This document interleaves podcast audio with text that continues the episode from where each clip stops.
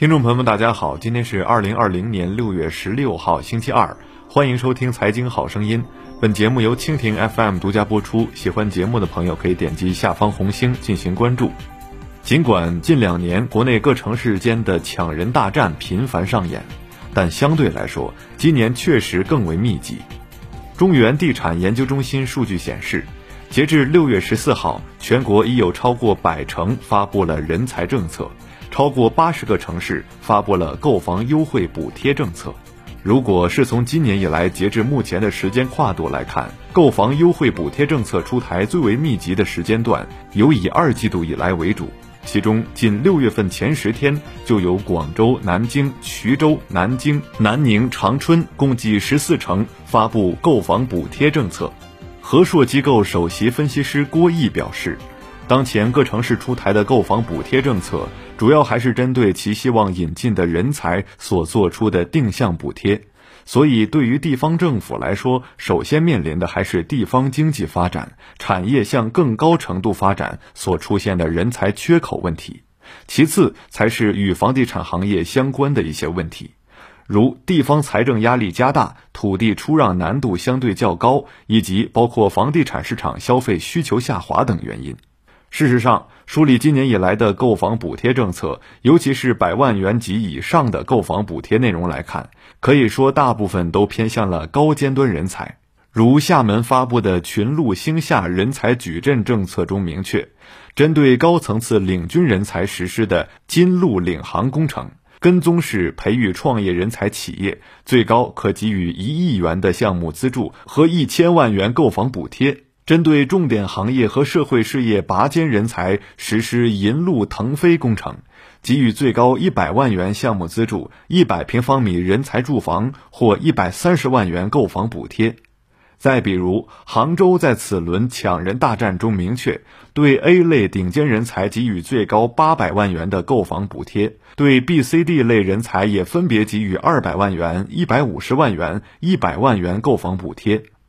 除此之外，包括上海、南京、苏州、济南、台州、衢州等城市或地区，其承诺的人才最高购房补贴金额也同样超过百万元。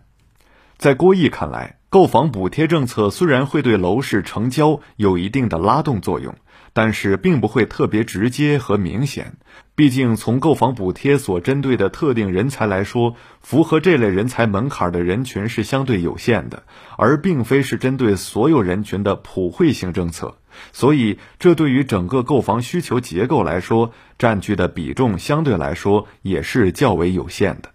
尽管四月份以来多地房地产市场逐渐回温，但对于三线、四线城市来说，去库存压力犹存。据易居研究部发布的《一百城住宅库存报告》显示，截至四月底，包括四个一线城市、三十二个二线城市以及六十四个三线、四线城市在内的新建商品住宅库存总量为四万七千六百零四万平方米，环比增长百分之二点零，同比增长百分之五点三。百城库存连续十七个月呈现同比小幅增长态势。而从一百个城市新建商品住宅存销比来看，其库存去化周期也超过十二个月，为十三点一个月。从较高的住宅库存以及较长的去周期化看，也就能理解元和二季度以来多地出台购房补贴政策。上海易居研究院智库研究中心总监严跃进分析称。从去年以来各地出台的购房补贴内容来看，虽然都是对人才定向倾斜，但细看一些三线、四线城市出台的购房补贴内容，其门槛较一线城市或热点城市来说确实会低一些。